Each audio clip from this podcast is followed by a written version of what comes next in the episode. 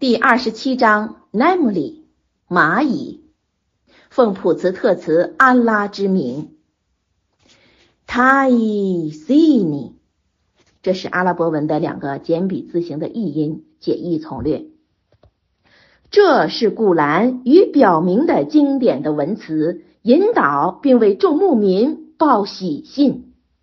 那班人立拜功，施天课，并且坚信后世。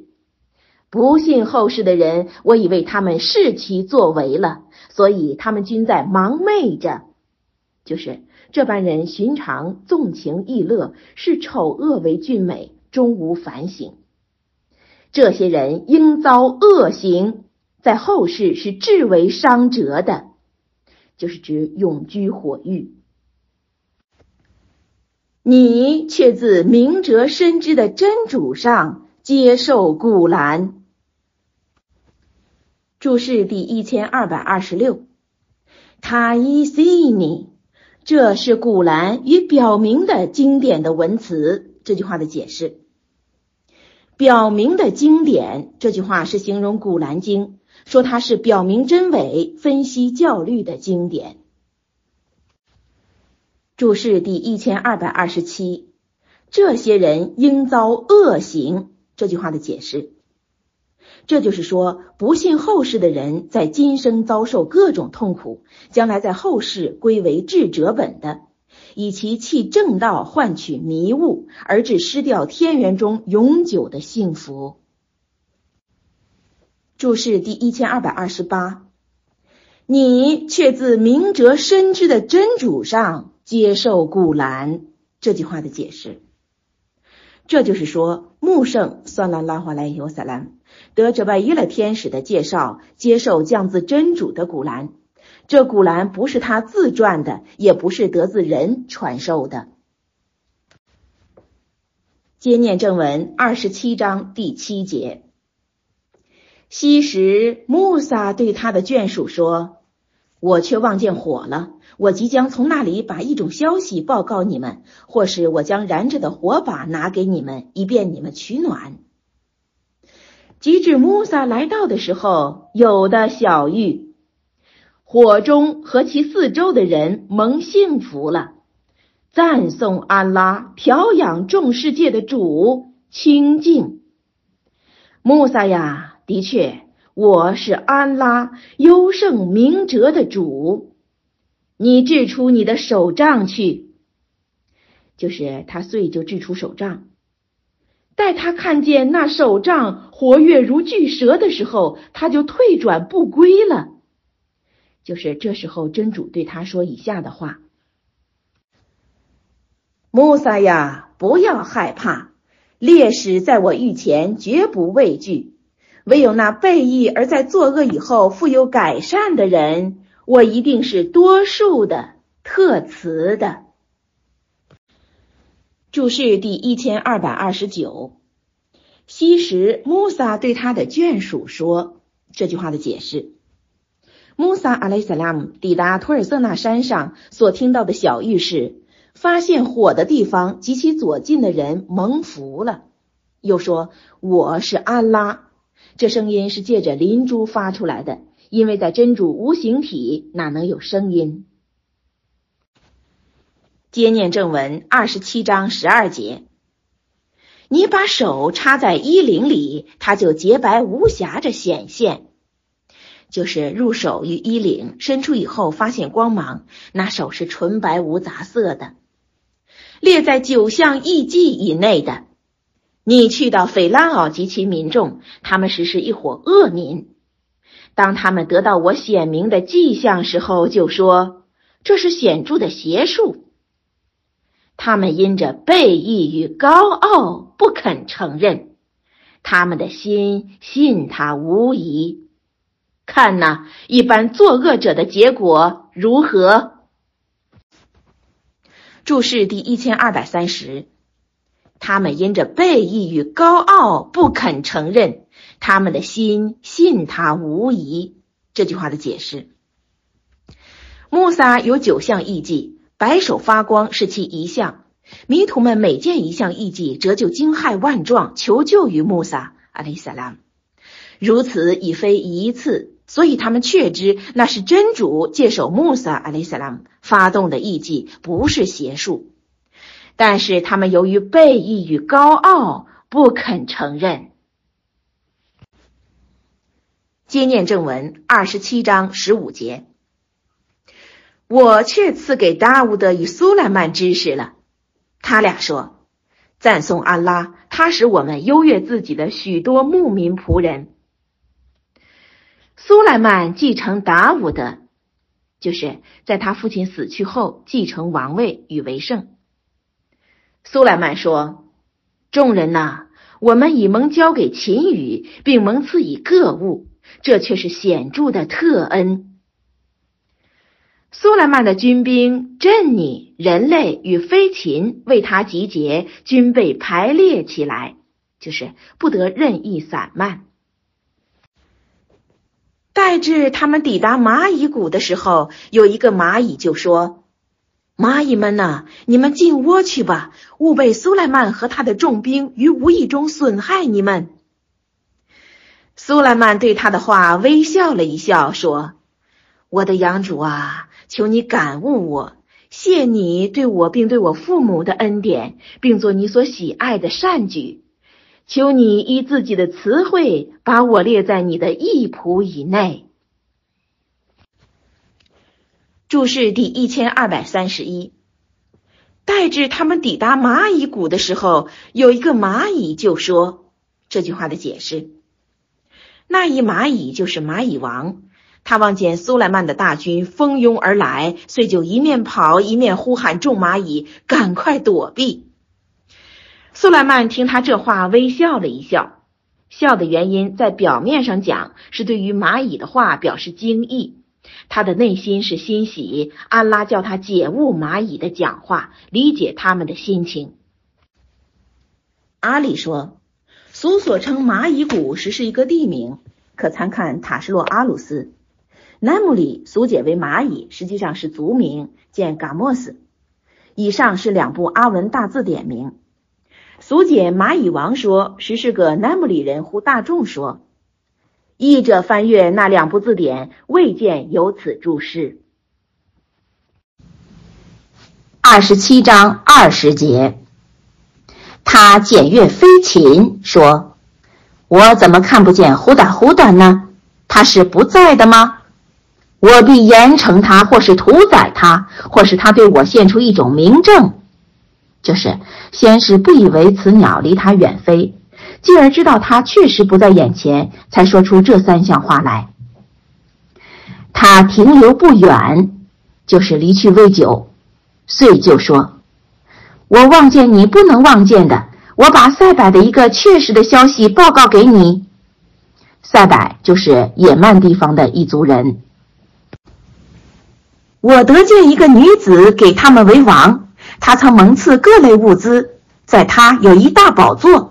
我曾见他的民众撇去安拉，朝拜太阳。恶魔为他们装饰他们的作为，就是而致自以为是，并阻止他们走正路。所以他们不能得正道，他们怎不拜那发现天地间所蕴藏的，并知道你们所隐所显的主呢？此处叩头，安拉除他长尊大的阿拉氏的主以外，再无一个受拜的。注释第一千二百三十二，他检阅飞禽，说：“我怎么看不见呼哒呼哒呢？”这句话的解释。呼哒呼哒即啄木鸟，或译下鸡，又解为圣科鸟之一种，产于旧大陆，不属鸣禽类。其喙曲而细长，此与啄木鸟相似。鲁侯乐白雅尼上解，此鸟性喜臭味儿，以其在粪堆上造巢，不分类别，统是这样。阿力士说，呼达呼达是一个人的名字，在他负有侦查之责。假使是个飞禽，以苏莱曼那样身份，何可对他施以严刑？遇事未言及此说。注释第一千二百三十三，我得见一个女子。这句话的解释：这一女王名叫比洛格斯，或作士巴，她是阿拉伯半岛南部野蛮国的女王。见列王上。接念正文二十七章二十七节。苏莱曼说：“我们即将查看，你说食言了，或者你是说谎的呢？你携去我这书信投给他们，你遂就回转，而看他们怎样答复。”女王说：“众伟人呐，我接到一件光荣的书，却是由苏莱曼那里来的。那话是奉普茨特茨安拉之名，你们不得对我傲慢，要你们顺服着来到我这里。”女王说：“众伟人呐，请你们为我的事做一个决定。非至你们亲临到我这里，我向来不决断一事。”他们说。我们是有力量的，是勇猛善战的。事情归你主张，你看应作何吩咐？女王说：“帝王们每入一城的时候，他们就捣毁它，使那居民的上人成为下人。他们就是这样的做。我赠给他们大宗礼品，就是送给苏莱曼等，而看差役们带回什么来。”就是写回什么答复，看他们是否接收我的赠品。注释第一千二百三十四，苏莱曼说：“我们即将查看你说食言了，或者你是说谎的呢？”这句话的解释，就是用将发现的事实做证明，借以决定话的虚实。证明的方法是投书于女王，看她如何作答。复说。一二人所传说的话，若不是人所共闻、相继递善的，则不得立就信以为实；然也不得聚集斥为谎话，拒而不纳，必须加以考虑再是决定。传苏莱曼听说那一女子掌国权，有财帛，具美色，而心中毫不为动，及至谈到宗教上，说他们不拜安拉而拜太阳，乃勃然大怒，立时作书派使投送。注释第一千二百三十五，你们不得对我傲慢，要你们顺服着来到我这里。这句话的解释，原书的内容言简意赅，意在促其猛醒，归信造物的真主，莫拜太阳。这种命令绝不是可以未经善导、列举凭据而直接强其做盲从的皈依。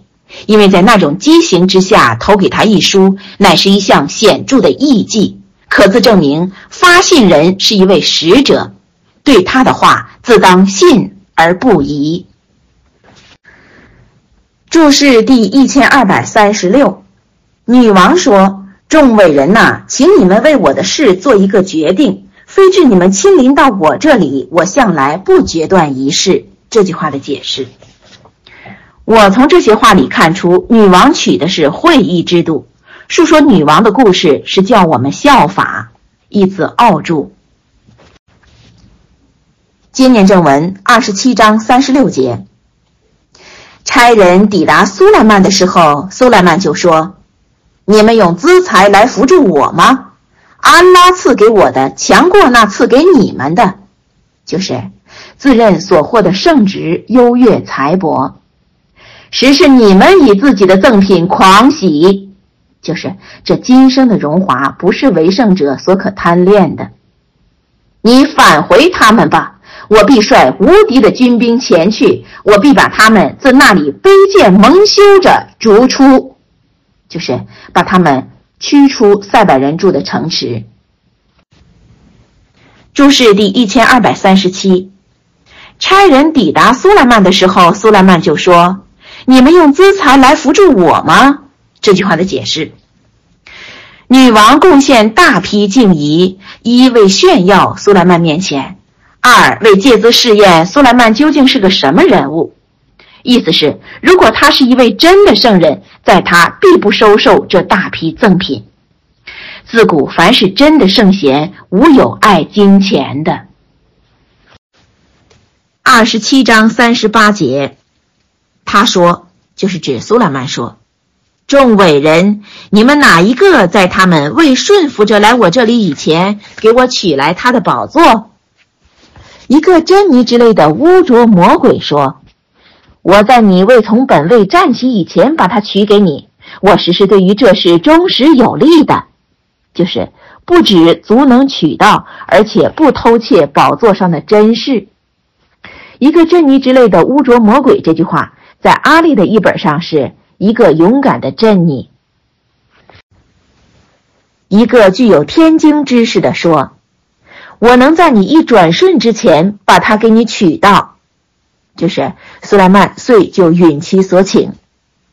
及其看见宝座稳定在自己面前的时候，他就说：“这就是指异乎寻常的事，是属我养主的特恩，为的是试验我。我感念或是忘恩呢？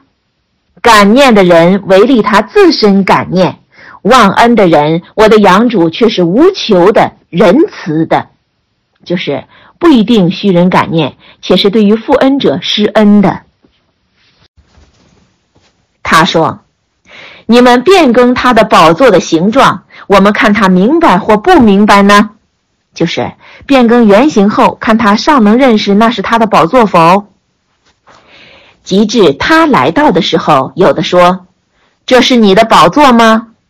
他说：‘好像是他。’从前我们蒙赐知识了，我们原是顺服的。他被那撇开安拉所拜的阻止了，就是已从事拜偶像而不知拜真主了。他实属于逆民。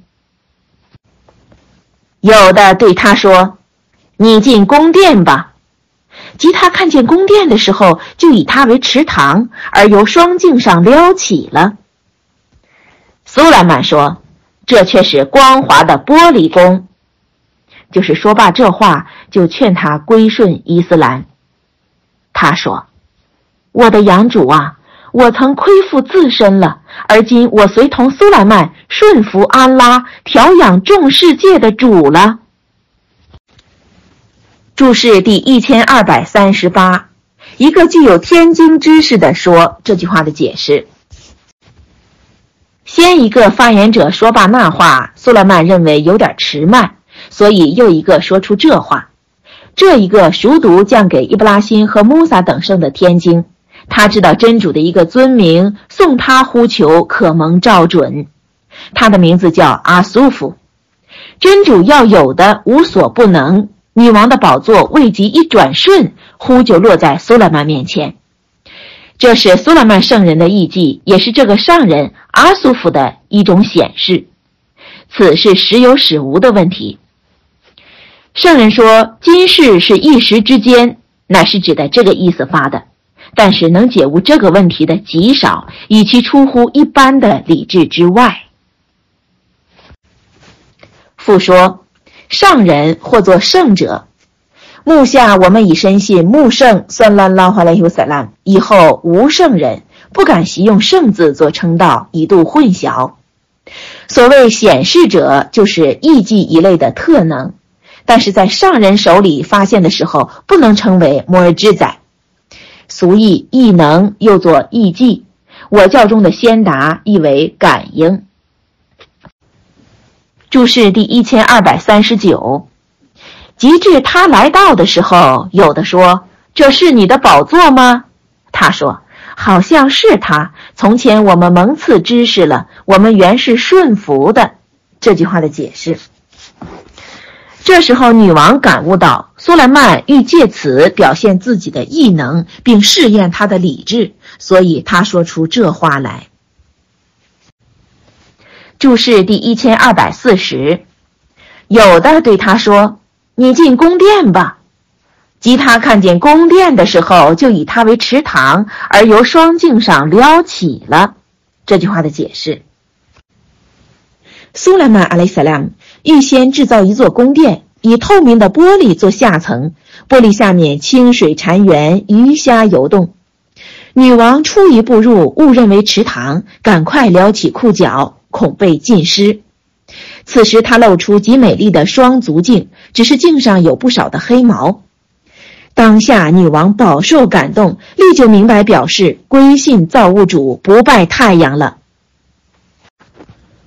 上所云云，阿力士颇不以为然，据说这时候的女王已是俘虏。苏莱曼阿雷萨拉姆欲验其身有何不能？不需兴此大功，多费周折。如此误解，全由彼有几只双镜撸起衣服之句而来。欲曲解，欲知理。阿力把这句译成：他准备应付困难。苏莱曼所以为此者，盖因该女王过于自信，过于自尊自大。欲纠正其信仰，不得不先改变其思想，制服其精神，谈不到厌静。译者按这句话可与六章四十二节对照。二十七章四十五节，我却向塞姆特遣去他们的弟兄萨利哈，他说：“你们当拜安拉。”他们立刻是两伙互相争论的人。就是分为信与不信的两伙人彼此发生纷争。他说：“我的族人呐，你们为什么在幸福以前忙讨祸患呢？”就是当时的逆徒们常说：“你预告我们的如果属实，你就把刑罚献给我们。你们为什么不求安拉饶恕，以使你们蒙得慈惠？”他们说。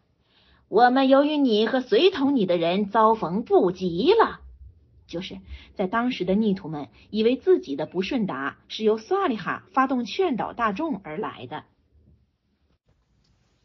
他说：“你们的不吉祥操自安拉，就是由真主造定。你们是一伙遭受磨难的，就是这是真主以祸福试验人心。”城内有九个人在地上造恶，并不守正，就是以行窃为惯技而不务正。他们指着安拉互相发誓说：“我们必在夜内谋害他和他的眷属，就是杀死索利哈全家。而后我们对他的亲属说：我们未曾亲去损害他的眷属，我们却是食言的。就是恶人心虚，恐人不信，而有最后一语。”他们施诡计，切实的施诡计。我趁他们不觉悟的时候报复诡计，切实的报复诡计，就是恶徒们未及动手，先遭天诛。看呐，他们的诡计的结果如何？我却把他们和他们族人一并毁灭了，就是九个恶徒同遭杀身之祸。这是他们的居室，就是人们在黑这地方亲眼得见。由于他们的背翼已在倾起着，此中却对于有知识的民众含有一种表征，就是闻者应当有所感慨。我解救一般归信并且敬慎的人，鲁特。那时候，他对自己的族人说。你们相关着行丑事吗？你们却是为着性欲弃女子而亲近男子了，不然你们是一伙愚民，就是不知自身将来的恶果。他族人的答复不外是说：你们把鲁退的一家人逐出本城去，他们实是一伙子好劫的人。而后我解救他和他的眷属了，除去他的妻。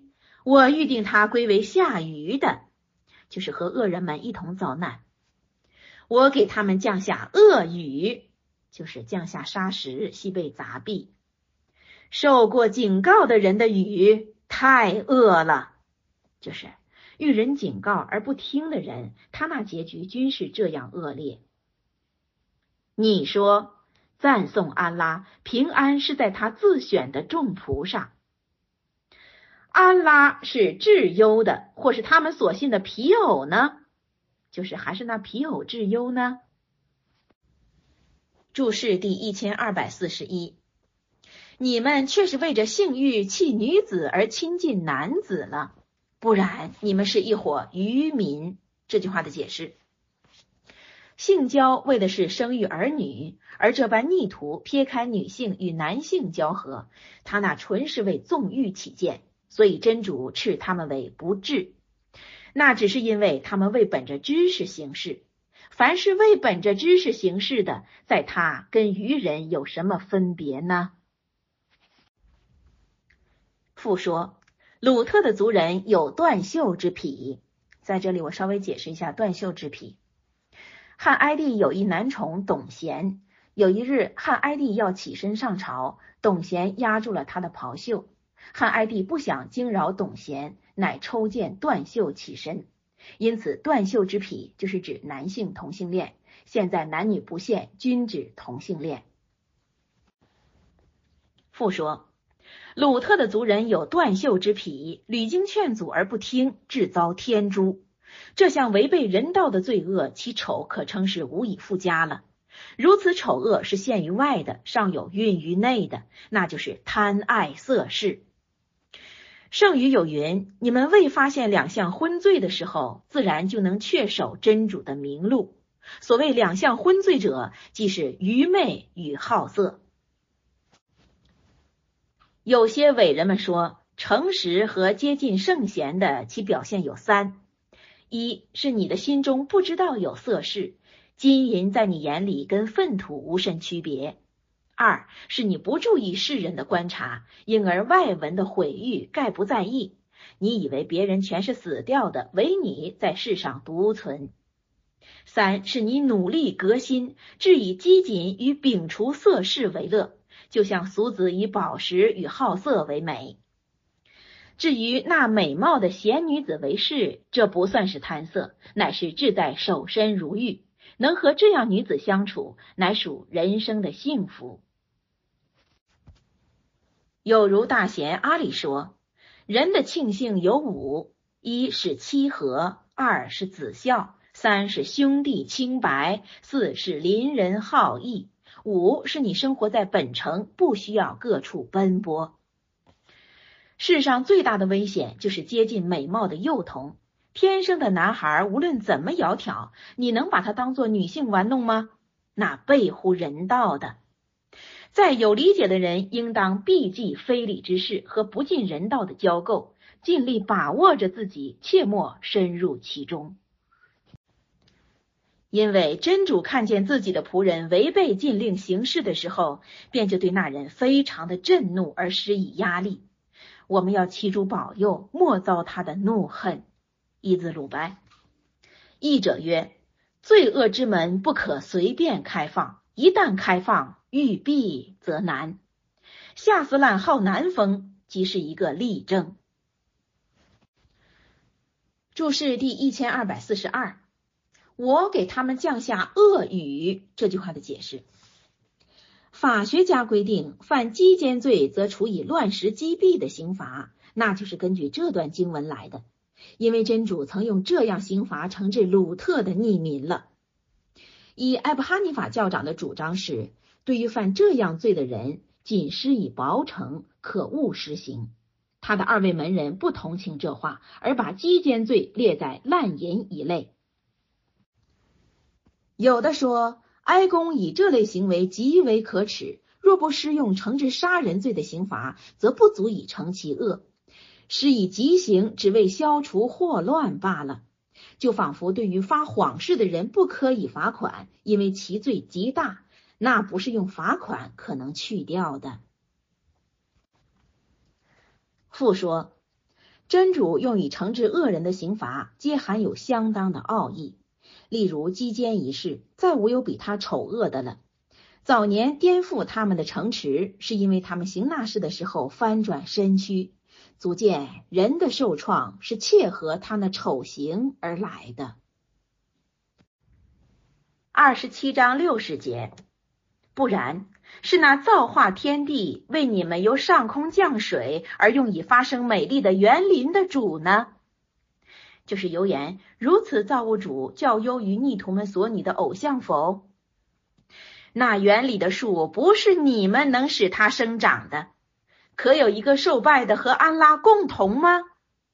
不然，就是油言，实际上不是这么回事儿。他们是一伙举对象的，就是为真主拟皮偶的，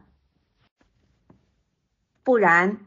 谁是置地为居所，于中造河道，为地造定山，更在两海之间造隔障的主？可有一个受拜的和安拉共同吗？不然，他们的多半不知道，就是不明白认主独一。不然，当无奈何的人呼求的时候，谁能应承他逝去患难，并叫你们做地上替代的？就是继续前人办理世事。可有一个受拜的和安拉共同吗？你们绝少受劝，就是又做绝少记想，就是不纪念真主这样洪恩。不然。谁在陆海种种的黑暗中指导你们？谁在他的词汇以前发出报喜信的风？就是未雨而先风，即是预报雨之将至。可有一个受拜的和安拉共同吗？安拉悬高于他们所举的皮偶了。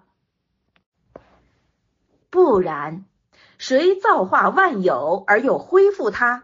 又谁就着天地赐给你们给养？可有一个受拜的和安拉共同吗？你说，如果你们的所言属实了，你们就举出自己的明证来，就是证明另有主宰能做到安拉所做的这一切。注释第一千二百四十三。不然，当无奈何的人呼求的时候，谁能应承他逝去患难？这句话的解释：人类遭逢穷困、疾病、被拘、受淹等等祸患时，只有求真主给解除。迷途们所拜的偶像是丝毫不相干的。复说一，传筛海达悟的探望一个病人，那个人说。山海，请你为我做个祈祷。山海说：“你应当表示无奈何着，竟向真主祈求，因为真主最爱惜无奈何的人哀恳他。”我们以这项记载，可能充分知道山海自有他个人的责任，在他并未负着代人祈福免祸的义务。山海达悟的拒绝那位病人的请求，乃是出于自知之明。亦是借此叫人知道，筛海们不管这些闲事，有什么难题，尽可直接向真主去说。至于断了气息的山海，既已化为白骨，更是不可依赖的。说他有灵感，能够代向真主请求，那么这岂不跟外教人依靠偶像如出一辙吗？二，山海或译上人。往平凡上解，就是先生的意思。复说二，应承祈求和逝去患难是有区别的，一是语言上的允诺，一是实施以恩惠。无奈何的人，他那恳求真主是直接的；受逼迫的人，他那祈求不被拒绝。但是真主允许无奈何的人的哀求，不是对每一个人全是实现的。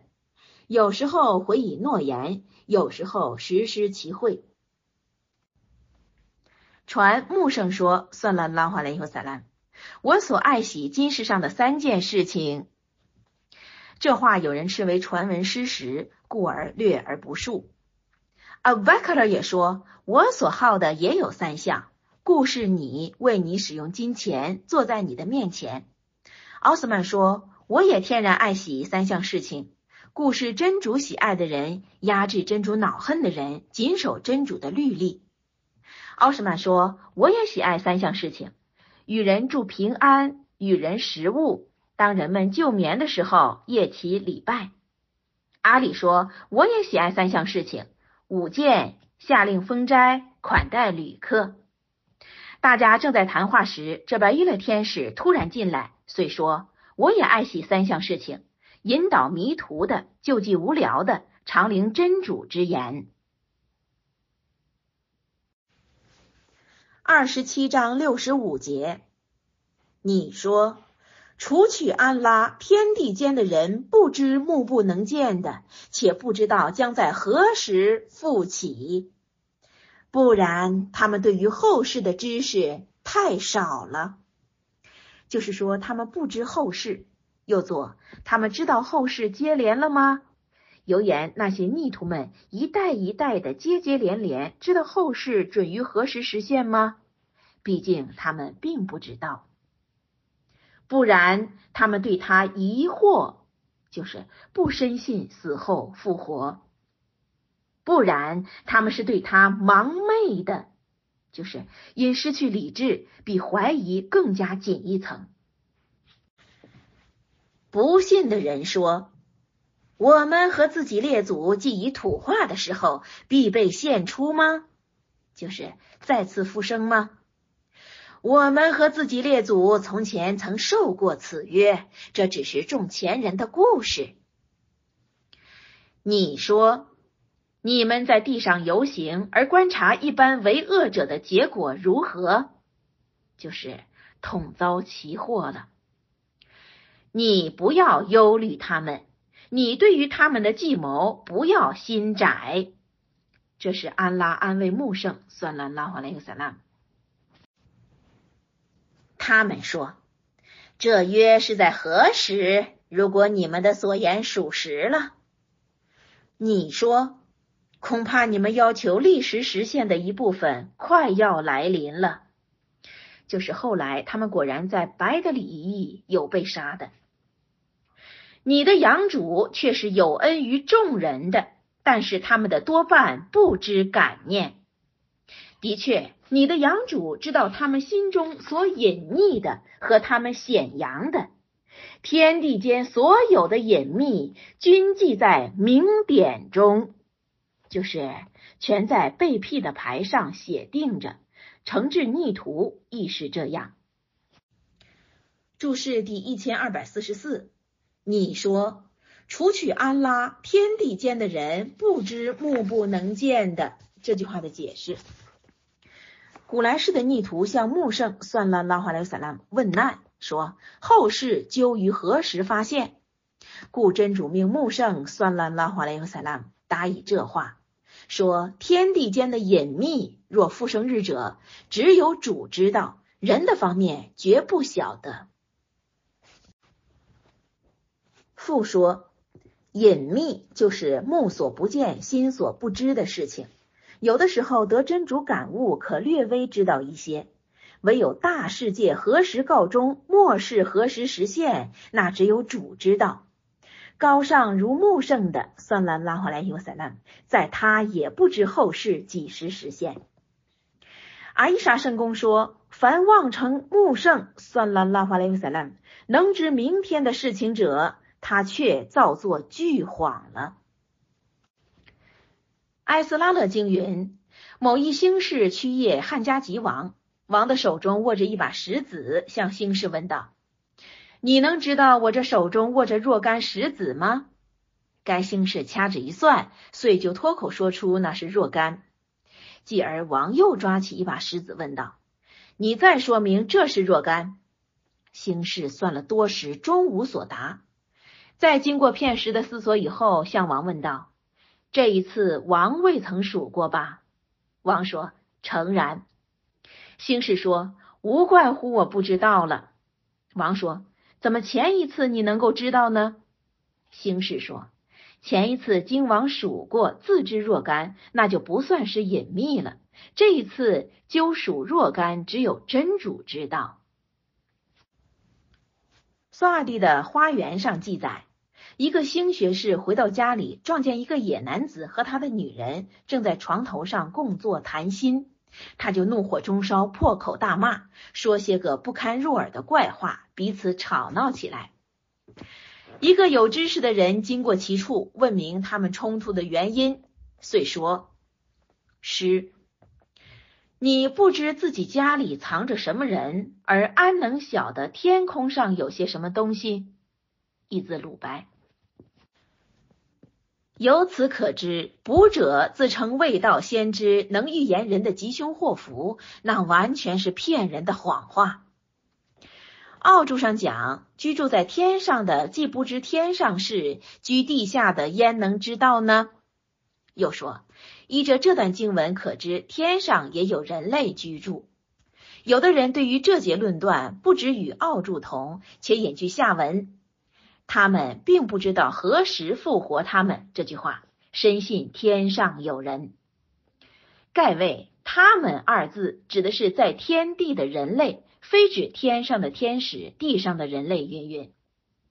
译者按所称天上者，是指地球以外的一切一切，大行星亦在其内。注释第一千二百四十五：天地间所有的隐秘，均记在明典中。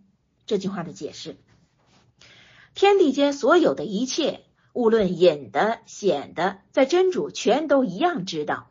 有些事情不是人所能知、目可能见的，而一一载在典章中。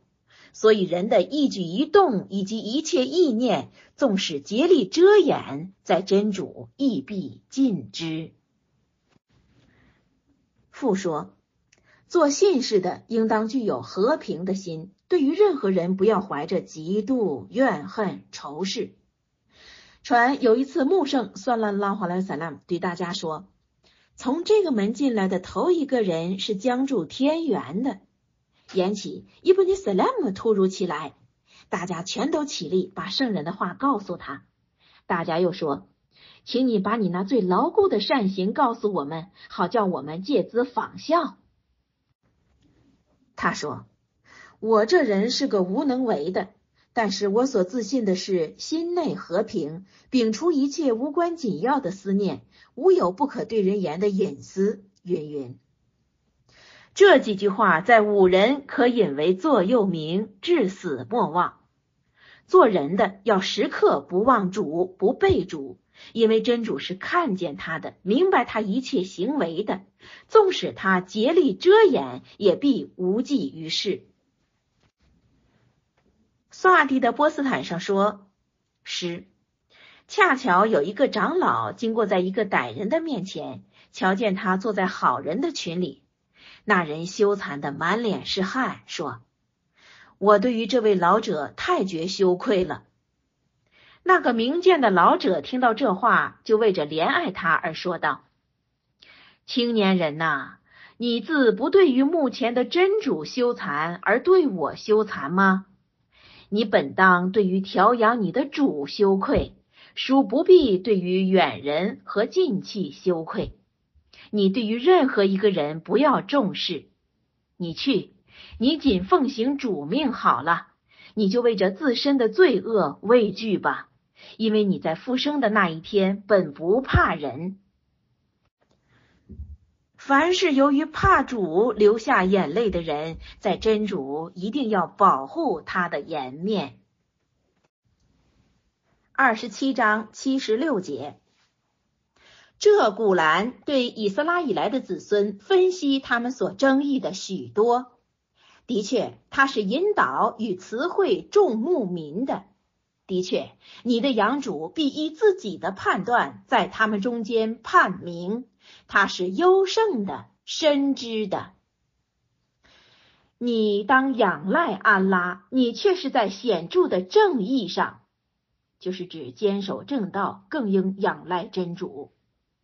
的确，你不能使死者听到，在笼子退转的时候，你不能使他们听到呼喊。你绝不能引导瞎子脱开迷雾，你只能叫那信我表征的人听到，所以他们是顺服的，就是指潜心认主独一。当他们遭遇刑罚的时候，我为他们在地上献出一个动物，对他们发言。这是在大世界行将告终的时候发现，只因众人不深信我的表征，就是有言麦克的逆徒们不信古兰。当那一日，就是指复生日，我自每一伙人里复起一群不信我表征的人，均被排列起来，就是前后连成一起，同被驱至火狱。待至他们来到的时候，主说：“你们对我的表征不深知道，就可不信他吗？你们干下的是些什么？就是在不信真主的表征以后，做些个什么事情？他们由于背义，定遭罪行，而致不能发言，就是至此已无的可辩了。”他们岂未看见我造业，好叫他们在他里安歇，并造化光明的白昼？此中对于有信仰的民众，却含有种种表征。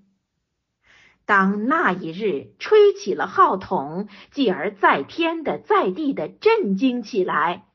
安拉抑郁的人在外，就是主不要他们震惊的，自然不觉恐怖。每一个均卑贱着到他御前。注释第一千二百四十六。这古兰对以色列以来的子孙分析他们所争议的许多这句话的解释。以色列以来人们所相争议的问题，若欧宰尔与尔撒的事情、肉体与灵魂复活的事情、天元火域的情形、真主有无形影及其他一切不为他们所承认的问题，假使他们持平信从古兰，归顺伊斯兰了。这些疑问便可迎刃而解。注释第一千二百四十七：当他们遭遇刑罚的时候，我为他们在地上献出一个动物，对他们发言。这句话的解释：传在世界将告终的时候，真主造化一个动物，具各项兽类的形状，口吐人言，对逆徒们讲话。责备他们不信那表明复生日将至的古兰经。那时候真主造化这个动物，有如往时从山石里造化萨利哈的驼一样。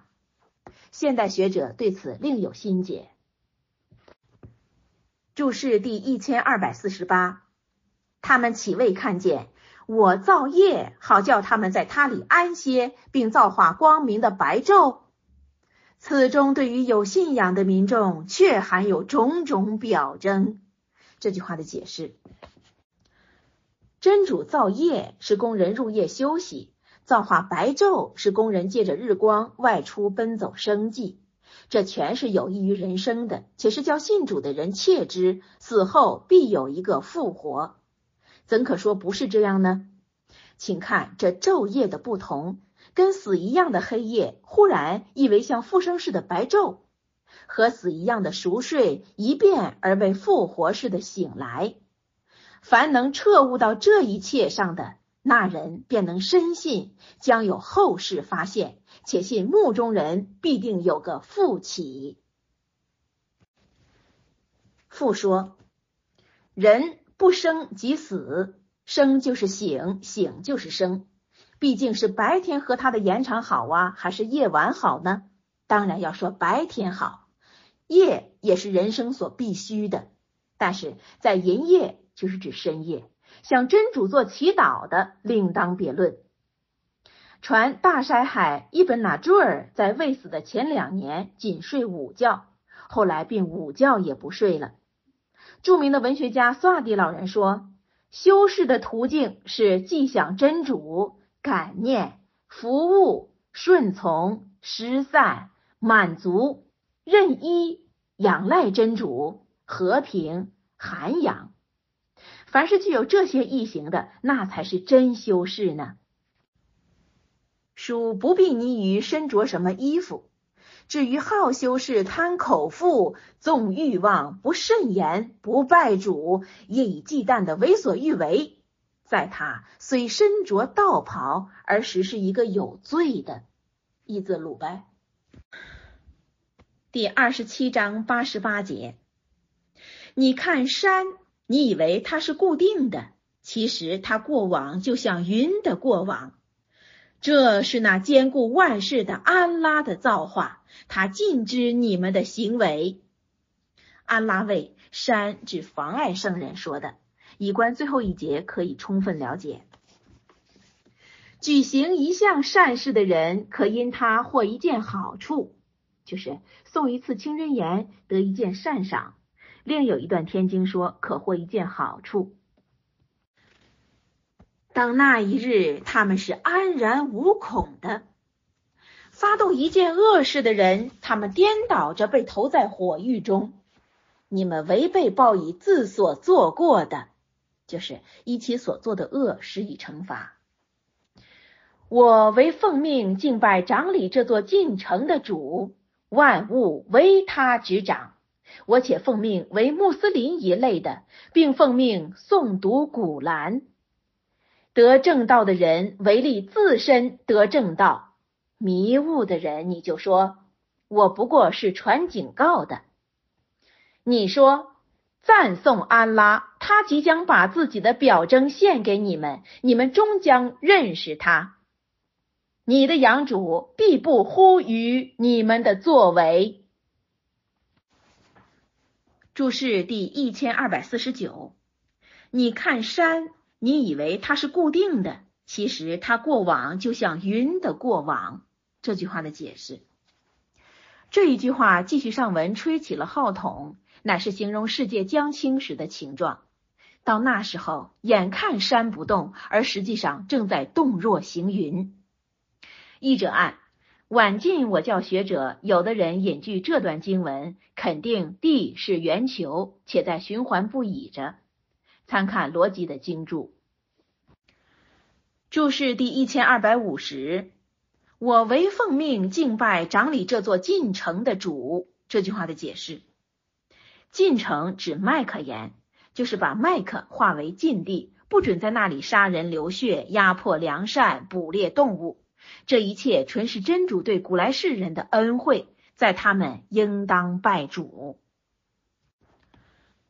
注释第一千二百五十一，我且奉命为穆斯林一类的，并奉命诵读古兰。得正道的人唯利自身得正道，迷雾的人你就说我不过是传警告的。这句话的解释。在穆圣算了拉华莱希瓦萨拉姆所负的责任，就是警告世人应畏惧真主的罪行。对方不肯接受，在圣人已尽到责任，于他无忧。这段经文已被抗敌令停止遵行了。